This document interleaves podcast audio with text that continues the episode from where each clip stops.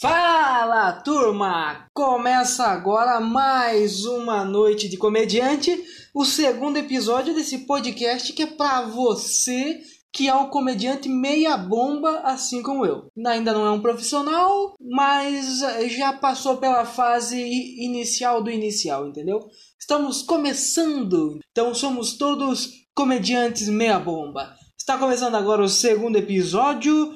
Espero que seja um pouco melhor que o primeiro, porque eu já tive um feedback muito legal do primeiro episódio. E a expectativa sempre aumenta, né? Sempre pra cima a expectativa. Então não posso decepcionar vocês. E agora virou uma missão, né? A cada episódio ser melhor que o anterior e nunca decepcionar vocês. Coisa que dificilmente vai acontecer porque eu sempre decepciono as pessoas. Enfim, começando agora o segundo episódio, onde eu vou falar sobre o meu segundo show e o terceiro show que eu fiz na vida. O terceiro show já foi para 700 pessoas e o quanto isso me fez mal, cara. Então começa agora o segundo episódio do Mais uma Noite de Comediante Música não tem música ainda. Por quê? Porque eu não encontrei uma música ideal ainda para fazer essa vinheta, entendeu? Então vamos aí ficar na expectativa da música de vinheta para esse podcast. Beleza? Começa agora, vai! Eu já tinha contado no primeiro episódio do podcast que o primeiro show foi muito legal. Foi lá numa pizzaria, né? E o segundo show foi num bar. Era um bar pequeno, um bar bem americanizado, assim, muito legal. Desde que eu me mudei para a cidade de Ponta Grossa, eu frequentava esse bar, então era minha segunda casa, porque eu ia lá toda semana. E até que surgiu um dia a oportunidade de fazer esse show lá. E era a minha segunda apresentação, cara. Foi muito legal porque a segunda apresentação já foi logo uma semana depois da primeira. Então eu tava. Ah! Uhul! Tava com o gás todo, tava animado pra cacete. E eu fui, velho. Fui com gás, fui com gás. Apresentamos em quatro nessa noite. Foi eu, Pedro Jerônimo, Gui Augusto e Diego Salca. Eram os quatro comediantes de Ponta Grossa na época. Hoje tem um pouquinho mais mas na época éramos quatro. Então fomos os quatro lá e foi um show muito legal, cara. O bar lá tinha uma capacidade de umas 100 pessoas, mais ou menos, sentadas.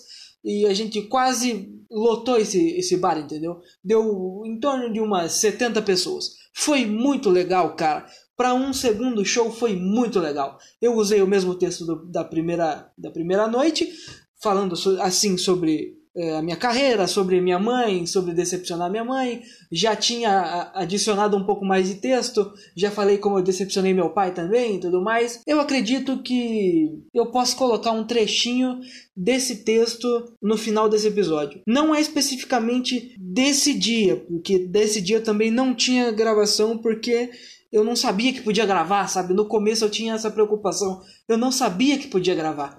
Então eu não gravei. Mas esse texto eu usei mais algumas vezes em outros lugares e eu tenho ele gravado. Até tá no YouTube. Se você quiser conhecer, vai lá no YouTube, no meu canal, e tá lá o vídeo do desse texto. Decepcionei minha mãe. É, o nome do, do vídeo é esse aí. Vai lá no meu canal, Alisson Andrei, no YouTube. Vai lá. Mas se você não quiser ir também, no final desse episódio vai ter o áudio desse texto, beleza? É, onde é que eu tava?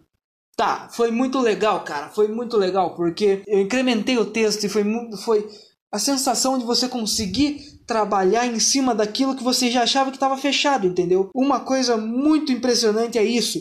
Você escreve um texto e você acha que ele está fechado e não dá para sair daquilo. Só que quando você faz e, e, fica livre no palco fazendo e não seguindo um roteiro, surge coisa nova. Na cabeça vai vindo coisa nova. E o negócio é você se libertar, entendeu? Se liberta do texto e fala. Fala, porque o negócio é testar, entendeu?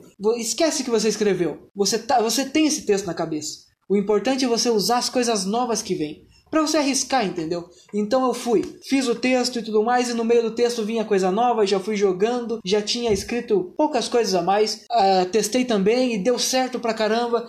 Cara, e eu fiquei felizão, velho. Fiquei muito feliz, cara. O segundo show foi extremamente melhor que o primeiro, porque o primeiro eu tava com aquela ansiedade de começar logo, porque eu tenho isso. Nota-se pelo primeiro episódio que eu tava tipo, meu Deus, parecia que eu tinha cheirado um crack vindo gravar, entendeu? Mas não, eu só sou ansioso para começar as coisas. E então, no segundo, no segundo dia foi muito legal porque eu já estava mais calmo, já sabia que o meu texto funcionava e a minha preocupação foi em fazer bem o texto que funcionava e adicionar as coisas que eu tinha escrito e as outras coisas que me veio na cabeça na hora. Então foi sucessão esse, esse segundo show. Só que aí, quando acabou o show, cara, aconteceu um negócio muito louco. Acabou o show, a gente ficou ali agradecendo o pessoal no bar e tudo mais tal.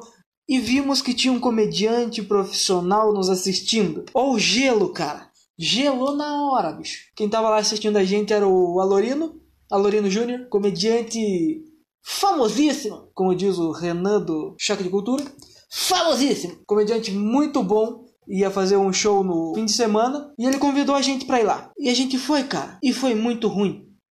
Foi muito ruim, cara. Eu subi no palco com tanta é, firmeza e clareza que eu era bom que eu me dei mal, cara.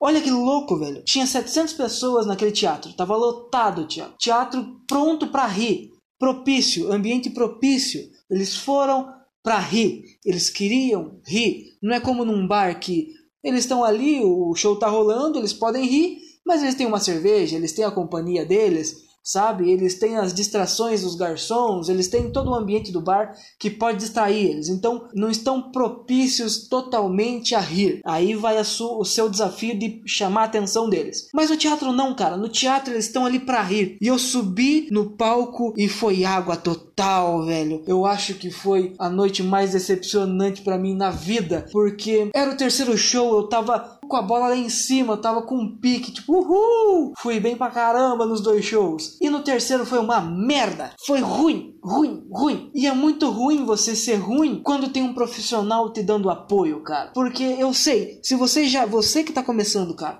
se você já abriu o show pra um cara que já é profissional, pra um cara que você é fã e foi mal, cara, isso não é ruim, cara não dá um, uma vontade de chorar no banho, entendeu? é muito ruim, cara. Você fica com uma sensação que você é a pior pessoa do universo. E eu fiquei com essa sensação. Eu fui embora decepcionadíssimo nessa noite, cara. Foi horrível. Então, cara, se você estiver começando, abraça as oportunidades. Mas também saiba entender em que, em que situação você tá. Eu claramente não estava pronto para uma plateia de 700 pessoas, porque eu não, eu não tinha muito embasamento do teatro, do, do teatro não, do stand-up ainda.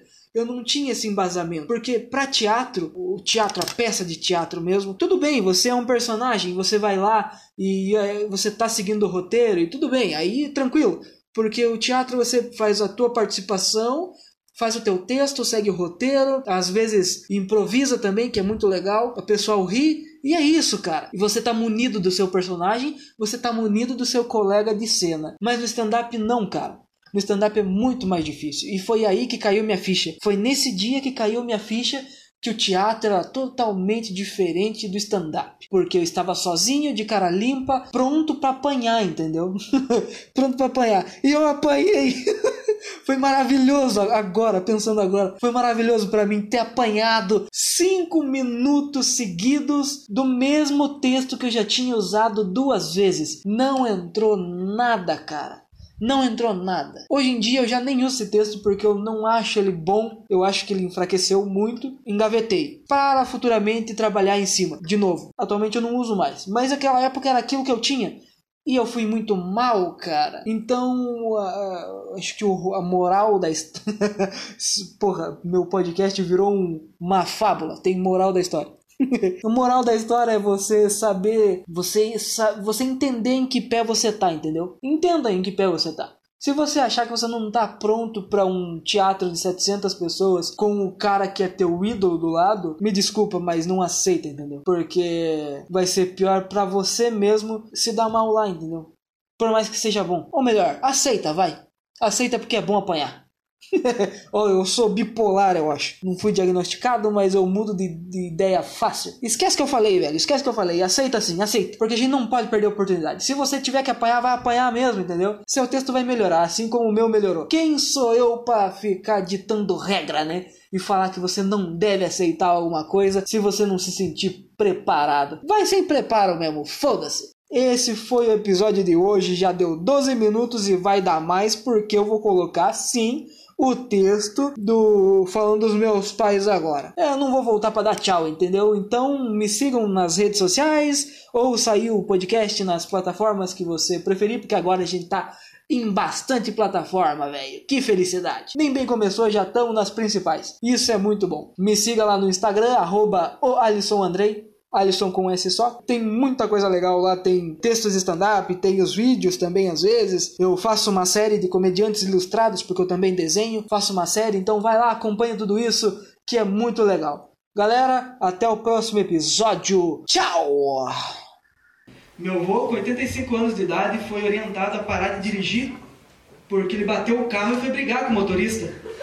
Como assim que você bate no meu carro, hein? Como assim que você bate? Como que você bate no meu carro? Ó, minha mãe herdou meu avô isso aqui. Como que você bate no meu carro, hein? Seu navaia, que velho fala umas palavras que não existem. Navaia, como que você bate no meu carro? Comprou a carteira? E o cara respondeu, desculpa senhor, mas meu carro estava estacionado. Não tinha como Minha avó, que é surda, comprou um rádio. Falei, vó, pra que, que você quer isso? Por que comprou um rádio? Usar pra quê? Ela, não, meu filho, é que eu fazia um tempo que eu queria um rádio pra me entreter. Entreter como? Não escuta nada. Vai ficar mexendo no, nos botãozinhos, certo? E ela, não, é que eu queria, eu comprei o rádio que eu queria ouvir teus programas, né? Falei, vó, eu não sou radialista, eu sou ator. Daí ela, ah, ator? Mas e trabalhar não quer mesmo? Senhoras e senhores, eu sou Alisson Andrei. Muito obrigado.